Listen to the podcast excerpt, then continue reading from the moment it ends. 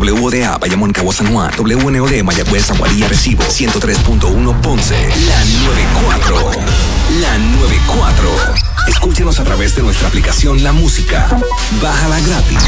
Ya es una realidad. El coronavirus está en Puerto Rico.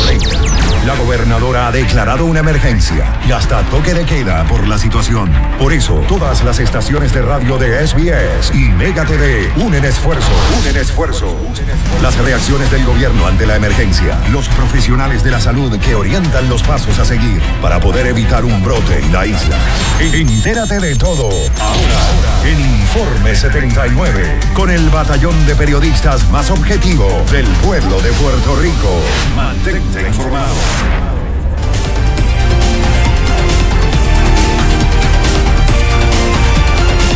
Esto es Informe 79, edición estelar.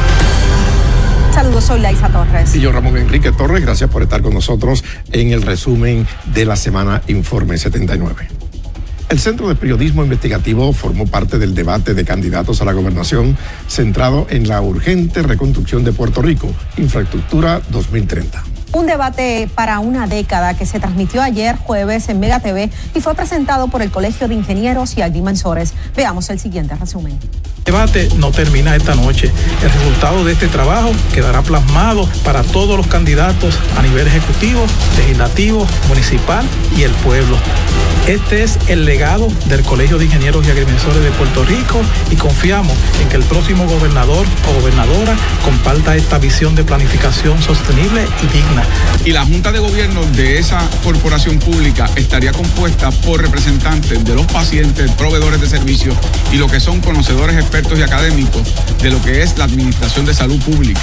En ese aspecto va a haber, sí, un elemento de rigurosidad en la administración de los fondos, que es la parte del financiamiento. Ese financiamiento se nutriría de lo que son los fondos federales, estatales y lo que son las primas que pagarían los patronos con respecto a los seguros de sus empleados. La última milla, ¿quién deberá estar a cargo de esa inversión, el sector público o el sector privado? Estos servicios esenciales, el Internet, la electricidad, el agua, nuestra educación, nuestra salud, deben ser servicios públicos para que no estén sujetos a los libres mercados donde un modelo de costo-beneficio determina cuánto se va a cobrar, donde un modelo de costo-beneficio determina si los ricos van a tener acceso a mejores servicios educativos o de salud que los pobres. Dentro de esos espacios el gobierno tiene que buscar hacer servicios eficientes y como bien le dije, ciertamente Prepanet tiene un anillo de fibra óptica que recorre el país de lado a lado. Nosotros proponemos abrir de forma inmediata el proceso de permiso y que usted pueda comenzar a operar y eventualmente se vayan haciendo las supervisiones para que usted cumpla con todos los requisitos y cuando usted comience a generar dinero, entonces comienza a hacer las aportaciones. Porque nosotros tenemos pequeños empresarios que tratan de comenzar, pero tú puedes tardar siete meses, un año y te cuesta un dineral y todavía tú no has generado un solo centavo. Así que te están descapitalizando y lo hacen. ¿Cuál es su plan concreto para que esto funcione económicamente? Porque el dinero, ¿verdad? Hay que buscarlo en algún lado. Tenemos fondos CDBG, tenemos fondos de otras agencias de gobierno federal y no estamos hablando de competir con estos otros puertos, estamos hablando de ofrecerle al pueblo de Puerto Rico nuevas alternativas para la entrada de turistas, para la entrada de comestibles. Para... También hay mecanismos para permitir legalmente lo que está diciendo la compañera. Yo creo que ella lo que está tratando de identificar es cómo eh, su promesa es distinta a de la de todos los demás gobernantes que han pasado por Puerto Rico.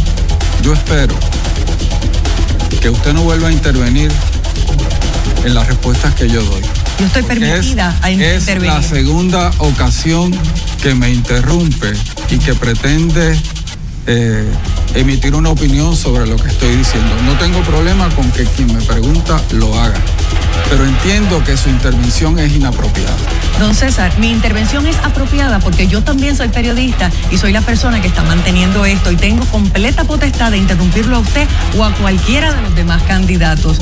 Y lo he hecho porque en el caso de usted particularmente ha sido bien evasivo con las preguntas y no las ha hecho específicamente. Si hubiera sido el caso con Dalmau, hubiera sido el caso con Dalmau. Si hubiera sido con el caso con cualquiera de ellos, igual. Así que por favor no me llame la atención.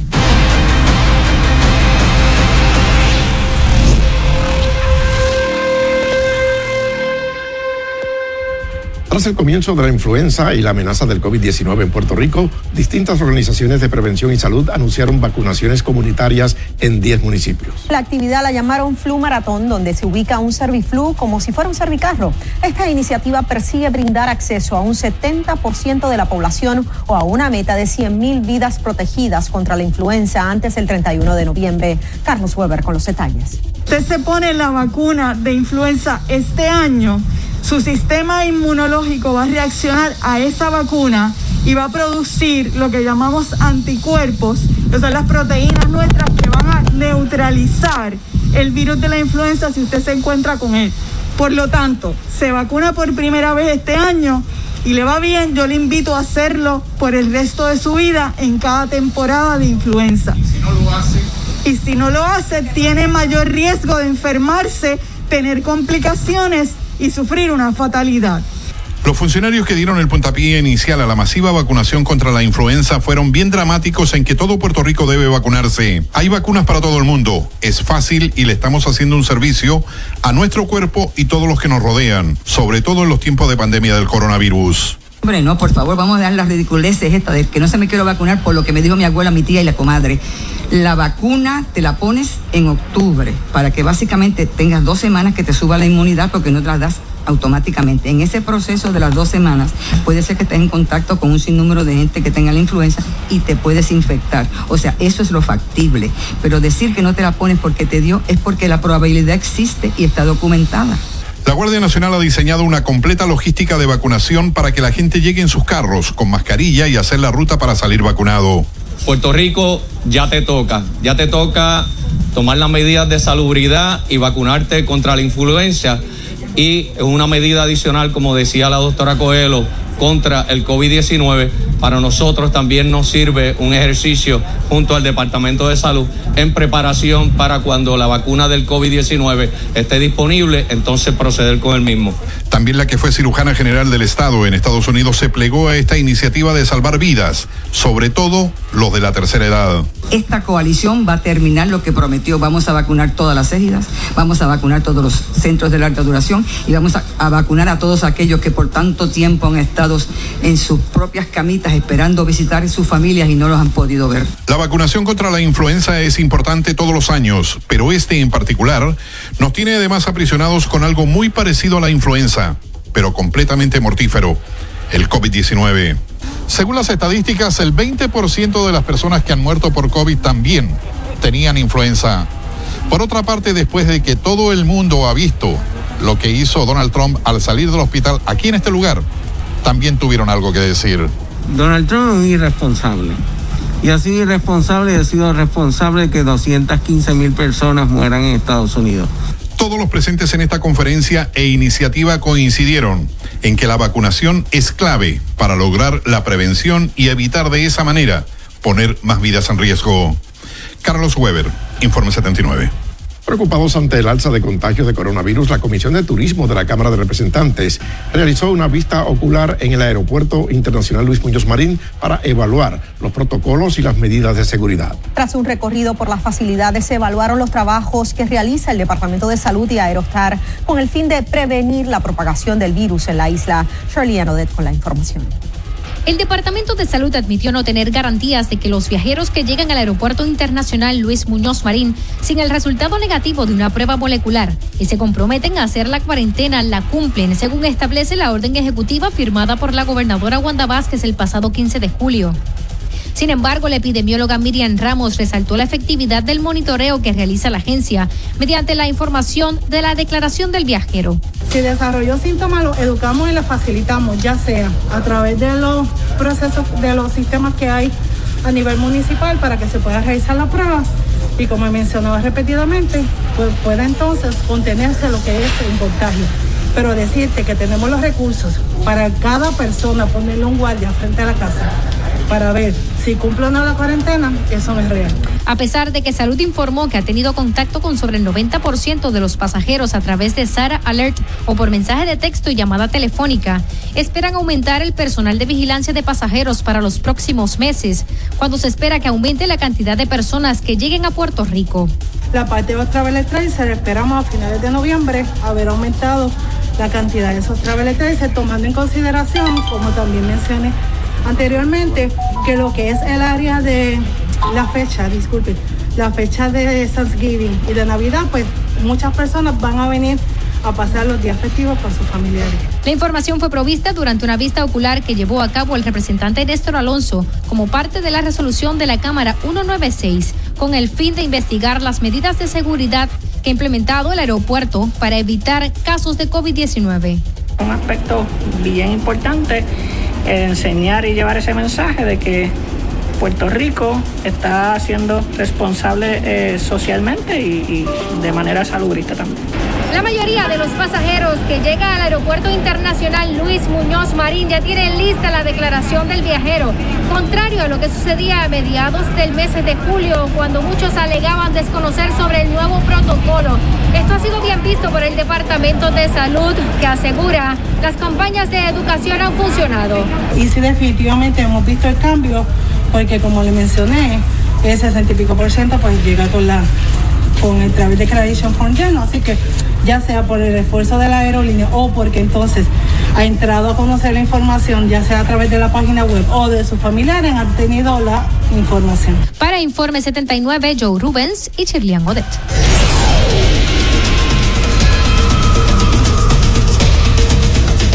Nachali Cristina, una joven madre de 22 años, fue asesinada de múltiples disparos la noche del martes frente a una panadería en el barrio La Pulga, en Villalba. De acuerdo con la policía, la joven, quien era madre de un niño de cuatro años, fue ultimada por lo menos con 100 balas. Sherian Odet nos amplía la información. La policía aún no tiene un móvil sobre el asesinato de la joven Nachalí Cristina Torres Vargas, ocurrido a eso de las 10 y 53 de la noche de ayer, justo frente de la panadería del barrio en el municipio de Villalba, específicamente en la carretera PR 151. La muerte de la joven de 22 años, quien fue ultimada a balazos, consternó a familias y vecinos que hoy no salían del asombro por lo sucedido. Torres Vargas tenía un hijo de cuatro años y trabajaba como mesera en el negocio El Mangoito propiedad de su abuelo paterno, que al igual que una prima hermana, la describió como una joven buena y trabajadora. Si, si ella hubiese tenido algún problema, me lo hubiese dicho a mí, mira, tengo problemas con fulano, tengo problemas así, pero nunca me dijo nada que tenía problemas con nadie. Ella salía del trabajo y salía contenta. Esto eh, pues, nos deja a todos perplejos y bien preocupados. Nosotros hemos estado, le pedimos primero que nada al, comisionado de la policía Henry Escalera que tome todos sus recursos para que eh, investigue este, este asesinato eh, y lo lleve hasta las últimas consecuencias por tranquilidad a la familia y tranquilidad a nuestro pueblo, por lo que te dije. O sea, nosotros no, no, no, estamos mentalmente preparados para, para este, este tipo de, de situaciones. El cuerpo de la joven fue hallado dentro de su vehículo marca Toyota Corolla color gris y en la escena se ocuparon sobre 40 casquillos de balas de diferentes calibres.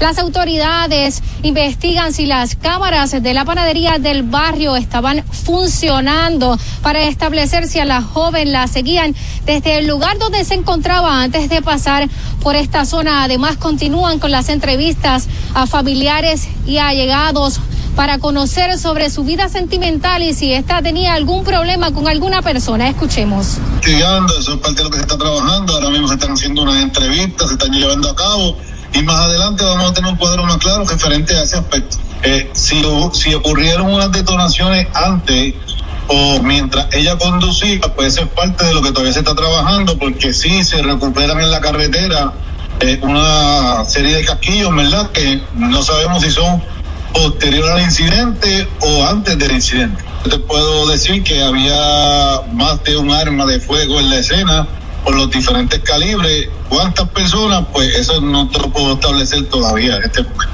Con Torres Vargas suman 32 las mujeres que han sido asesinadas en Puerto Rico en lo que va de año. Entre estas se encuentran dos menores de edad.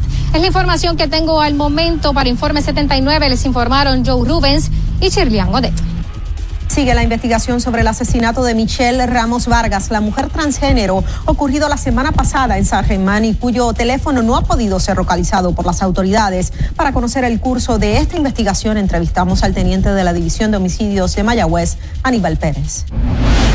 Para conocer el curso de esta investigación, conversamos con el teniente Aníbal Pérez de la División de Homicidios de Mayagüez. Saludos, teniente. Saludos, buenas tardes. Muy buenas tardes. Bueno, teniente, eh, ¿qué avances ha habido en esta investigación? Pues bien, como bien usted dice, nos encontramos, ¿verdad?, realizando la investigación del asesinato de Michelle. Eh, pues hemos seguido haciendo entrevistas y tratando, ¿verdad?, de identificar cuál fue el móvil de, de este asesinato. Pero al momento, ¿tienen algo? Mm, Bueno, te puedo decir que no tenemos un móvil establecido con relación a, a lo que allí ocurrió. Sí, pues, como bien dice, pues estamos investigando todos los ángulos. En cuanto a testigos, ¿alguno clave? Eh, hasta el momento, ¿verdad? No, no tenemos un testigo que nos ayude a, identificar el móvil, como te dije.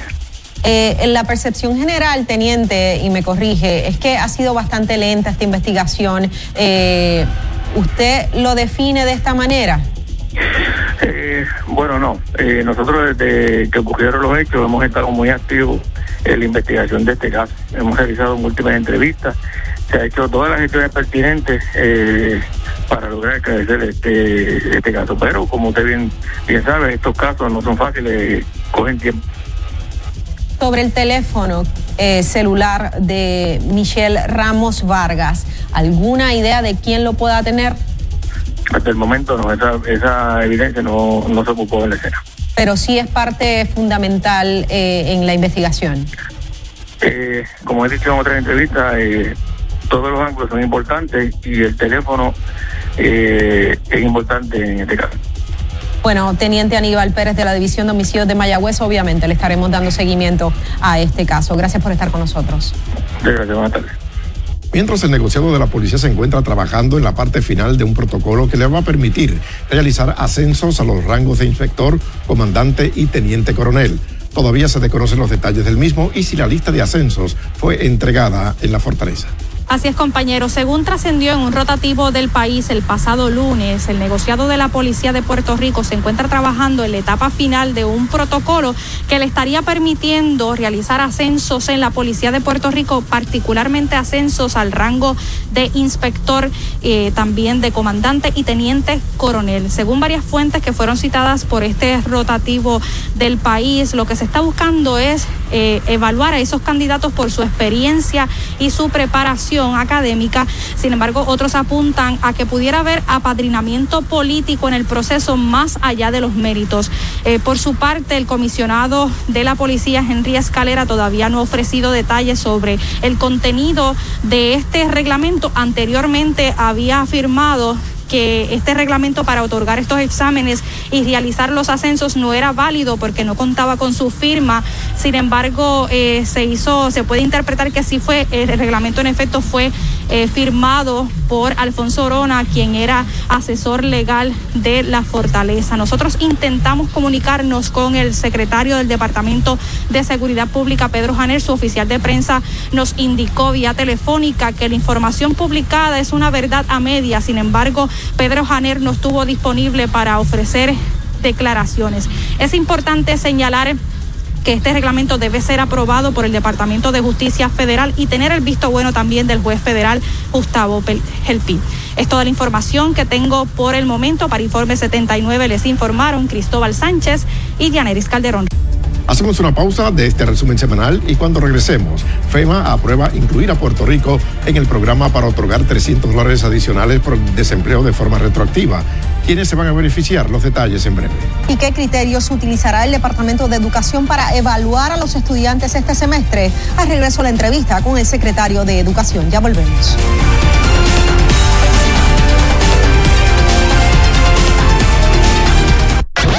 ¿Sabías que Alexa ahora habla español? Dile a tu Alexa, Alexa, speak Spanish. Y luego pídele que te ponga la 94, así. Alexa, pon la 94. Es una realidad. El coronavirus está en Puerto Rico. La gobernadora ha declarado una emergencia y hasta toque de queda por la situación. Por eso, todas las estaciones de radio de SBS y Mega TV unen esfuerzo, unen esfuerzo. Las reacciones del gobierno ante la emergencia, los profesionales de la salud que orientan los pasos a seguir para poder evitar un brote en la isla. Entérate de todo ahora en Informe 79 con el batallón de periodistas más objetivo del pueblo de Puerto Rico. Mantente informado.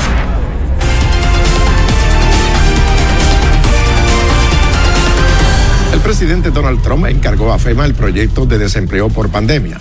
El gobierno otorga 300 dólares semanales y el Estado deberá aportar 100. Esto vendría a reemplazar el PUA y es una asistencia económica a los que han perdido sus salarios debido a la pandemia por el COVID-19. Así lo explica el secretario del Trabajo, Carlos Weber, con el informe. Yo no puedo decir que aquí se ha solucionado el problema del desempleo del PUA porque estaría mintiéndole. La realidad es que ha mejorado. Es verdad. O la gente en aprietos económicos por falta de trabajo se ha cansado, o las cosas están funcionando mejor que ya no hay aglomeración ni de carros, ni personas en el Departamento del Trabajo. Y ahora hay mejores noticias porque FEMA aprobó el dinero para el programa de salarios perdidos y son 300 dólares por semana. Estamos hablando que son alrededor de unos 339 millones. Eh, esas, tres, esas 339 millones va a aplicar eh, o va a ir dirigido a los reclamantes de desempleo, PUA y extensiones que reciben de beneficio semanal 100 dólares o más. Si la persona recibe 100 dólares o más, va a recibir 300 dólares adicionales complementarios. Recuerden, esos 300 dólares son solo por seis semanas y van del primero de agosto hasta la mitad de septiembre. La mitad del dinero ya está de este lado. Correcto, se pagarían 900, 900 dólares de golpe eh, porque así lo establece el programa. Eh, luego entonces la semana siguiente, las otras tres restantes, estamos en comunicación con el gobierno federal para ver cómo podemos desembolsarlo, si podemos hacerlo también de golpe o tiene que ser de una manera escalonada. Estos 300 dólares, ¿quiénes y cómo lo solicitarán? Solamente va a cualificar a aquella persona que eh, durante el mes de agosto, porque es retroactivo agosto, durante el mes de agosto y mediados de septiembre recibían beneficios de desempleo o de PUA y ese beneficio eran 100 dólares o más. Si la persona recibe 66 dólares semanales, no cualifica. Lo laboral se ha complicado muchísimo con este asunto de la pandemia en todo el mundo, también aquí en Puerto Rico. Para poner un ejemplo, en un año normal aquí se procesaban alrededor de 50 mil solicitudes. En estos nueve meses se han procesado 600 mil. El secretario admitió que al momento cada contribuyente elegible recibirá primero tres semanas desde el primero de agosto y las otras tres dependerán de la logística y aprobación que establezca FEMA. En relación al fraude del PUA por parte de menores, adultos y empleados públicos y privados trabajando, el secretario afirmó que todo sigue en manos de la policía, justicia y los federales y poco a poco se procesará a los que cometieron delito. Según el Departamento del Trabajo, en ninguna parte de los Estados Unidos se ha devuelto ningún dinero mal habido que pertenezca al PUA. Solamente ha sucedido aquí en Puerto Rico y se han devuelto alrededor de 31 millones de dólares. En el Departamento del Trabajo, Carlos Weber, informe 79 a punto de terminar el primer ciclo de evaluación en el sistema de educación y ante un año escolar atípico, surge la interrogante de cómo se va a establecer el proceso de apreciación o de evaluación de los estudiantes. Sobre esto conversamos con el secretario de Educación, Eligio Hernández surge la interrogante y no es para menos ante un año que ha sido totalmente atípico, los estudiantes no están en la escuela, están desde sus casas, muchos de ellos aún no han tenido acceso a los materiales escolares porque ya sea falta de internet o falta de módulos. ¿Cómo se van a evaluar a los estudiantes? Sí, eh, antes de iniciar con el tema de la evaluación, todos los estudiantes del sistema educativo público tienen que tener algún tipo de acceso porque hemos brindado el espacio para que las familias que tengan algún tipo de dificultad se les desarrolle a través de los trabajadores sociales y consejeros profesionales su plan individual.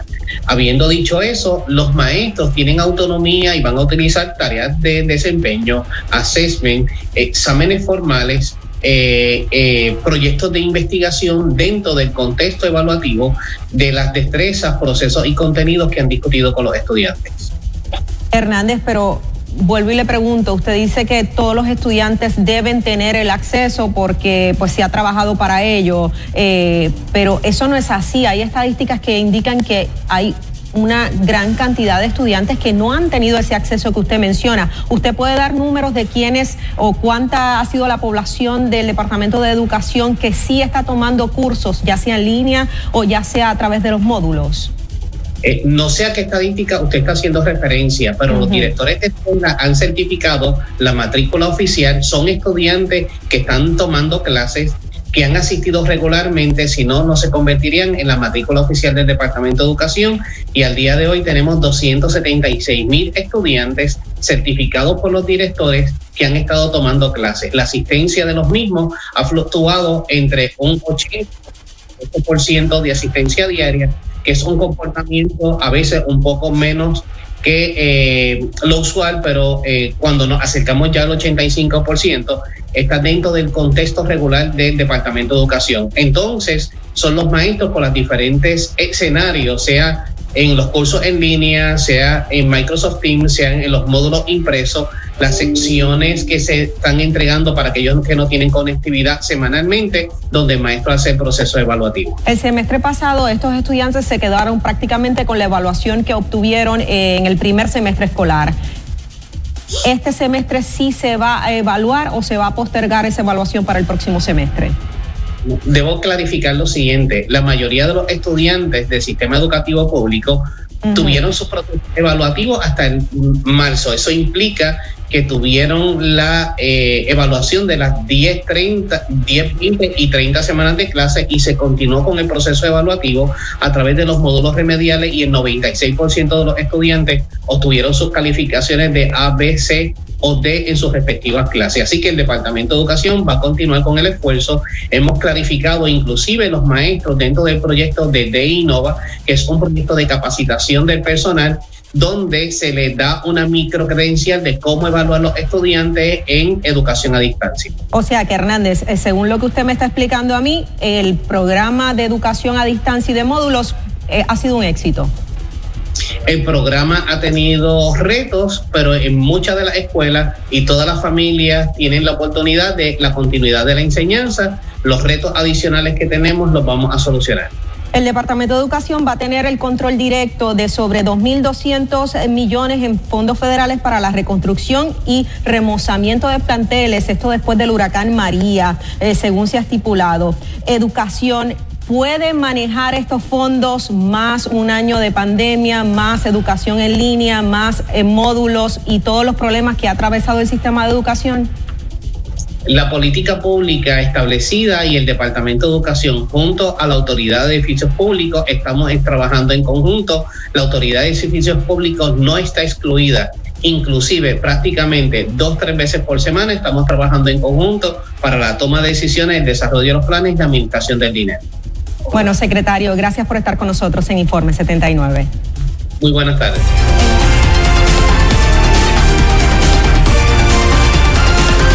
Amigos, de regreso, un resumen de la semana. La Guardia Nacional dio el visto bueno para la reapertura de los aeropuertos regionales. Pero aclaran que se necesita personal para llevar a cabo el cernimiento en estas facilidades. Entrevistamos al general Miguel Méndez, quien nos habla del tema. Bueno, general, se habla de la reapertura de los aeropuertos regionales. ¿Cuán viable es esto? Usted señalando que se necesita recurso personal para estar en estas facilidades. Sí, Laisa, eh, como hemos estado desde el mes de marzo, hemos estado participando en el aeropuerto Luis Muñoz Marín. Actualmente estamos en el aeropuerto Isla Grande y el aeropuerto de Ceiba. Los aeropuertos de Ponce y Aguadilla continúan cerrados para el tráfico de pasajeros y es en comunicaciones con la autoridad de los puertos, pues es su interés retomar estas operaciones en el 2021. Definitivamente ha sido nuestra recomendación a la autoridad de puertos que todos los puertos de entrada, sean marítimos o aéreos, deben estar uniformes en su proceder y en, las operaciones que llevamos a cabo para así mitigar eh, la entrada del virus y proteger nuestros ciudadanos. Eh, definitivamente la Guardia Nacional va a estar eh, presente y dispuesta para seguir apoyando a la autoridad de puertos, al Departamento de Educación y el gobierno de Puerto Rico. Ante la proximidad de las festividades, eh, Acción de Gracias, Navidad, obviamente esto también eh, señala un aumento en el movimiento de viajeros a la isla. ¿Algún plan de aumentar la presencia de ustedes en los aeropuertos? Tenemos comunicación constante con la autoridad de puerto, la compañía Aerostar, quien es la administradora del aeropuerto, y el Departamento de Salud para seguir eh, evaluando consistentemente el flujo, el flujo de pasajeros y no tenemos duda de que vamos a tener el personal y la capacidad de aumentar si así lo requirieran. Ahora mismo todavía no ha entrado la temporada pico, pero en los meses de noviembre y diciembre, como tú bien expresas, esperamos un aumento en las festividades, pero estamos listos para poder apoyar al Departamento de Salud y aumentar nuestro personal de ser necesario. Bueno, General Miguel Méndez, gracias por estar con nosotros en Informe 79. Buenas tardes.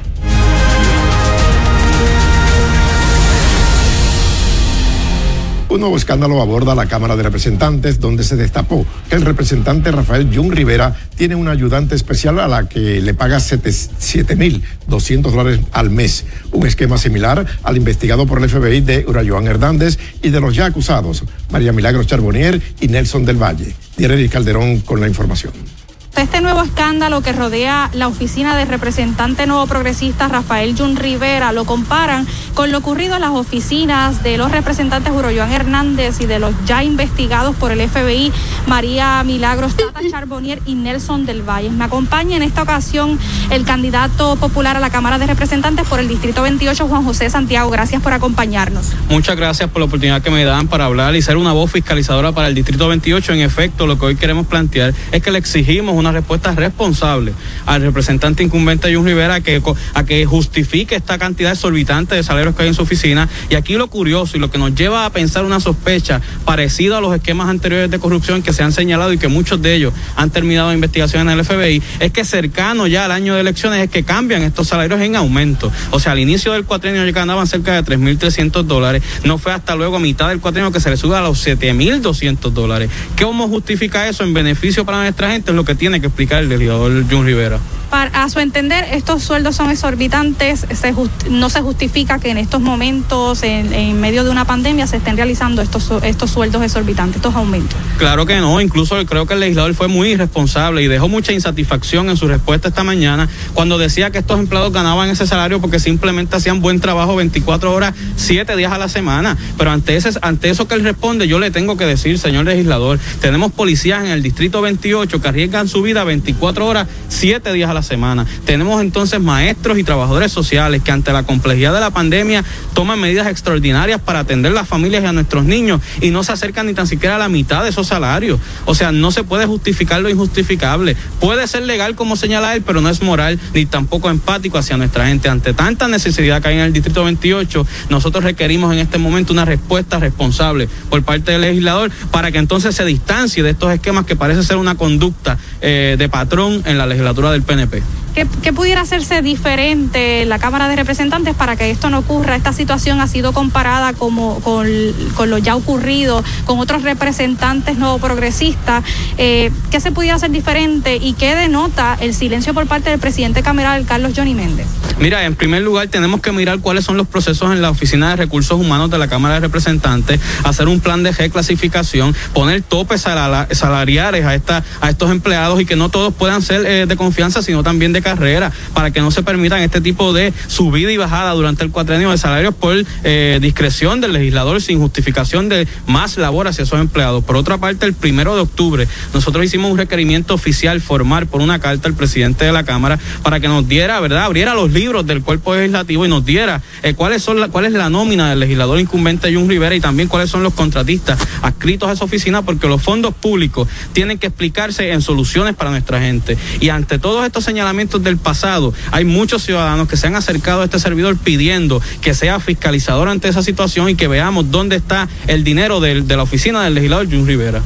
Bueno, le agradezco que haya estado con nosotros. Acaban de escuchar a Juan José Santiago, candidato popular a la Cámara de Representantes por el Distrito 28. Es toda la información que tengo por el momento. Para Informe 79 les informaron Cristóbal Sánchez y Dianeris Calderón. Regreso con ustedes. El Frente en Defensa de las Pensiones se manifestó en los alrededores del Comité Central del Partido Popular para dramatizar el estado de las pensiones de los maestros y exigir el compromiso de su candidato a la gobernación, Charlie Delgado Altieri. En el Partido Popular, los maestros retirados fueron recibidos por el director de campaña de este candidato, el senador Cirilo Tirado, a quien se le entregó la carta compromiso de defensa del proyecto 2434, la ley para un retiro digno. Carlos Weber tiene el informe.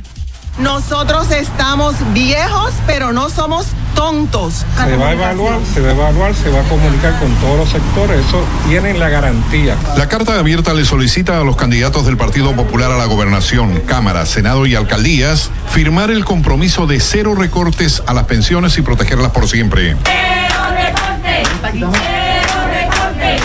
Que hay un proyecto de ley que es el 2434 que va, está autofinanciado con un dinero que ya la Junta declaró eh, ilegal, una, una ilegal, está en el banco y con ese dinero es que nosotros queremos autofinanciar el proyecto sin aumentar ningún impuesto a producto alguno. La carta abierta a Charlie Delgado Altieri le plantea que no bastará con el impuesto al cannabis para salvar las pensiones, además que encarecerá los productos medicinales que se hacen precisamente de ese producto. Los maestros, según ellos, tienen un plan de salvación.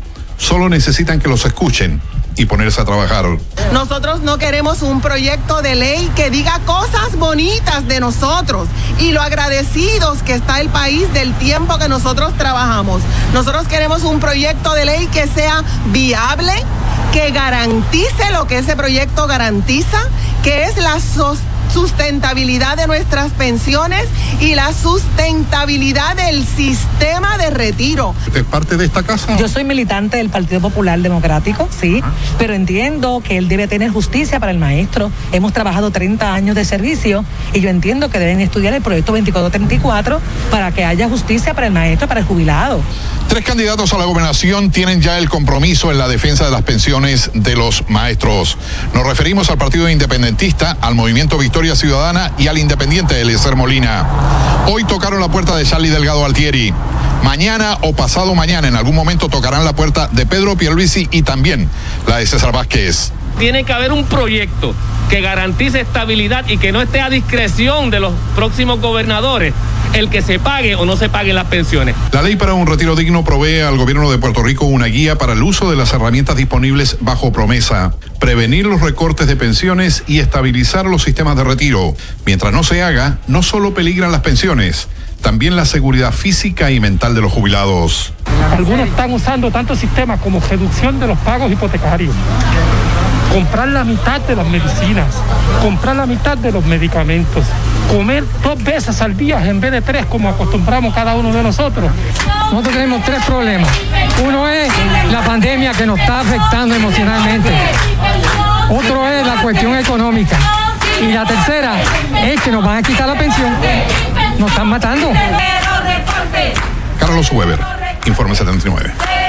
El candidato a la gobernación por el Partido Popular Democrático, Charlie Delgado, expresó su compromiso con erradicar la violencia doméstica contra la mujer ante el alza de casos en la isla.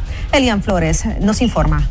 Reiterar que inmediatamente me convierta en gobernador de Puerto Rico, voy a declarar ese estado de emergencia por tratarse de una obligación impostergable para nuestro país. Así se expresó el candidato a la gobernación por el Partido Popular Democrático Carlos Charlie Delgado Altieri en una conferencia de prensa en la sede del PPD. Delgado Altieri añadió que creará un consejo para atender la violencia contra la mujer con el fin de presentar trimestralmente informes recopilados con el fin de detener el alza con casos de violencia contra la mujer. La iniciativa presentada por el candidato contará con una representante de la Oficina de la Procuradora de la Mujer para redoblar esfuerzos. La iniciativa presentada por el candidato contará con una representante de la Oficina de la Procuradora de la Mujer para redoblar esfuerzos. Llegó el momento de ser claro con el país. Vamos a establecer unos protocolos, unas medidas, unas acciones con el objetivo de tener unos buenos resultados y esos resultados yo quiero que trimestralmente el país sepa cómo vamos adelantando con estos temas.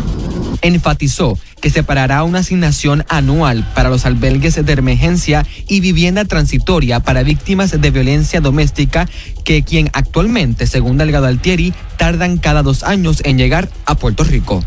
El presidente del PPD catalogó como escándalo de grandes proporciones los casos almacenados en el Instituto de Ciencias Forenses y que según Delgado Altieri llevan más de 10 años sin investigar. Y lo hemos ido viendo en los últimos meses que me he ido enterando, averiguando, buscando información. Eso es un escándalo. O sea, que aquí se violaron niños, mujeres, hasta hombres se han violado. Se recogió la información científica, se llevó a ciencia forense y allí están almacenadas en alguna esquina. Delgado Altieri indicó que para los casos más recientes iniciará la reapertura de los mismos y detalló que es inaceptable esta inacción. Para Informe 79, Elian Flores. El portavoz de la mayoría en el Senado, Carmelo Ríos, le pidió a la gobernadora que someta pronto uno o varios candidatos para llenar la vacante que dejará la juez del Supremo, Anabel Rodríguez, el 24 de diciembre. Ríos admitió que no ha hecho ninguna consulta o una consulta jurídica sobre este asunto para ver si su propuesta es viable, pero sí ha, estado hablando del tema con expertos en la materia. Cheliano de informe. El senador Carmelo Ríos anticipó que después de las elecciones generales se convocará una nueva sesión extraordinaria para atender otras medidas y nombramientos que están pendientes, entre estos el de la persona que va a suceder a la jueza del Tribunal Supremo, Anabel Rodríguez. La discusión sería después de las elecciones si se debe de esperar a que un gobernante que entra, que ciertamente vamos a tener un nuevo gobernante, o si el gobernador que está de turno ejerce su... Eh, su derecho realmente a ser gobernadora o gobernador, en este caso hasta el 31. Más allá de los rumores sobre posibles candidatos al Supremo, el portavoz de la mayoría en el Senado dijo que no ha escuchado un solo nombre para llenar la plaza.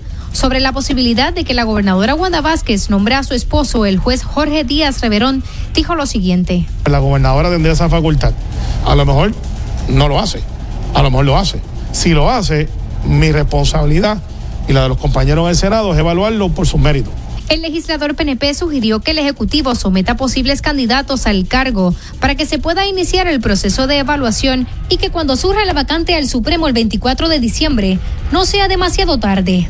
Claro está, yo no puedo expedir el credencial hasta antes del 25 porque no está disponible la posición.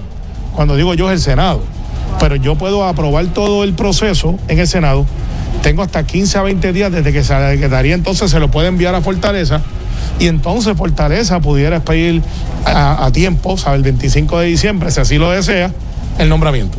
El senador también recomendó que se incluya en la sesión extraordinaria el nombramiento del secretario de Estado Raúl Márquez. Anticipó que este cuenta con los votos en el Senado para ser confirmado.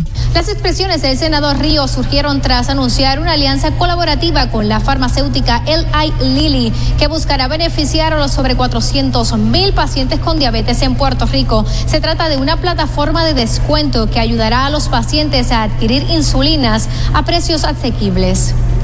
Cualquiera persona que tenga un seguro comercial, o es decir, un plan de seguro médico privado, y aquellos que no tengan ninguno, uh, pueden seguir surtiendo su receta mensual de insulinas Lilly pagando 35 dólares al mes a través de este programa. El programa incluye al 17% de la población, o sea, los 437 mil, 417 mil puertorriqueños y puertorriqueñas que padecen de insulina, si los 417 mil se acogen a esa tarjeta, están cubiertos.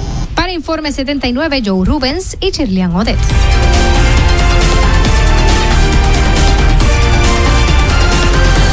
De regreso al resumen de la semana, la comisionada residente Jennifer González radicó el Set Sail Safely Act con el propósito de reabrir la industria de cruceros. La medida también fue presentada en el Senado por los congresistas de Florida, Marco Rubio y Rick Scott. Sobre las intenciones de este proyecto, conversamos con la empresaria turística Daphne Barbeito.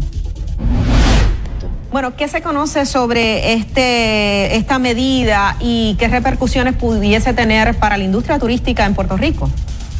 Sí, para nosotros es bien importante. Nosotros habíamos estado en conversaciones ya con el director de Autoridad de Puertos para ir trabajando sobre unos protocolos y esto ciertamente es algo adicional y que acogemos con, con mucha alegría porque va a trabajar los protocolos a nivel federal y de, esta vez, de esta, o sea, de esta manera puede unificar lo que, lo que va a hacer los reglamentos al final, ¿verdad? Del proceso.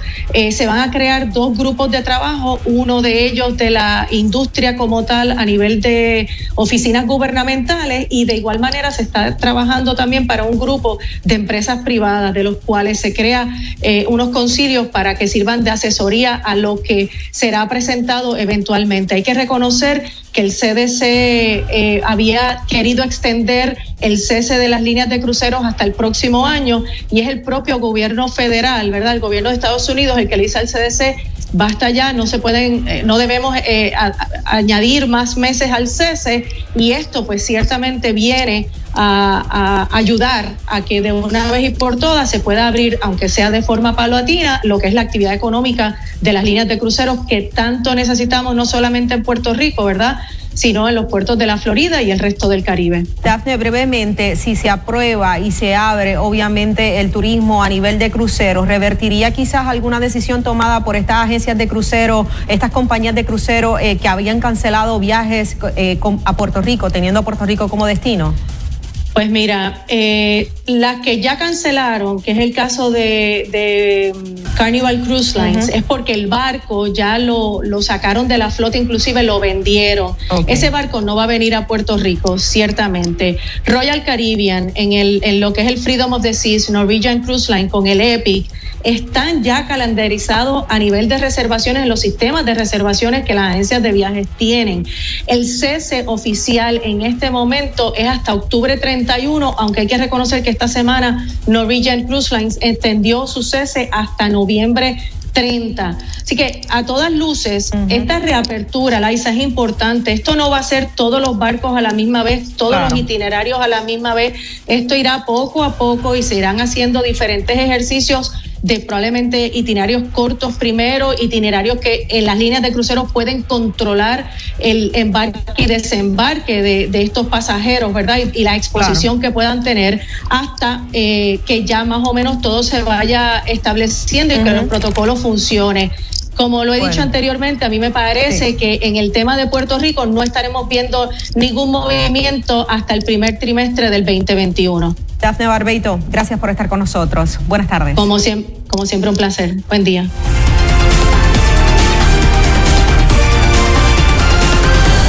De regreso a resumen semanal de informaciones. Es momento de conocer las actividades para el disfrute este fin de semana. De inmediato nos conectamos con Ferran Capital en la vuelta del weekend.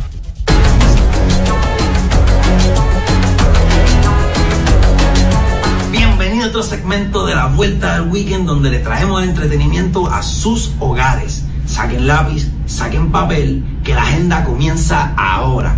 Hoy viernes tenemos el juego 5 de la serie de los Lakers contra los Heat en la final de la NBA. Como saben, la serie va 3 a 1 a favor de los Lakers. De los Lakers ganar hoy, se coronan campeones. Definitivamente no nos podemos perder este juego. Mañana sábado hay dos super conciertos. El gran artista internacional Pitbull a las 8 de la noche tendrá su concierto donde puedes conseguir los boletos y ver el stream por livexlive.com. Este concierto en parte es en beneficio a los hispanos y se está haciendo en conmemoración del cierre del mes de los hispanos. También mañana sábado tenemos el concierto de Elefante, la gran banda de rock de los 90 mexicana, donde va a poder conseguir eh, los boletos y el stream por eticket.mex. Es a las 10 y media pm este tremendo concierto. Y el domingo, para darte un paseíto, tenemos el Driving Cinema en Damoro, San Juan, a las 7 de la noche, con la gran película Beetlejuice que es para toda la familia, súper entretenida y un poquito de nostalgia. Para este entretenimiento y mucha más agenda, se pueden conectar a mis páginas de Instagram, Facebook y Twitter, Fernan Capital, y me pueden hacer cualquier pregunta de cualquiera de las actividades y contarme sus actividades y su agenda que yo quiero saber y poder decirla en la agenda semanal. Ahora, gracias por ustedes, manténganse saludables, muchas bendiciones, mascarillas puestas y seguimos con Informe 79. Amigos, hasta aquí Informe 79. Continúen ahora en sintonía de nuestra programación.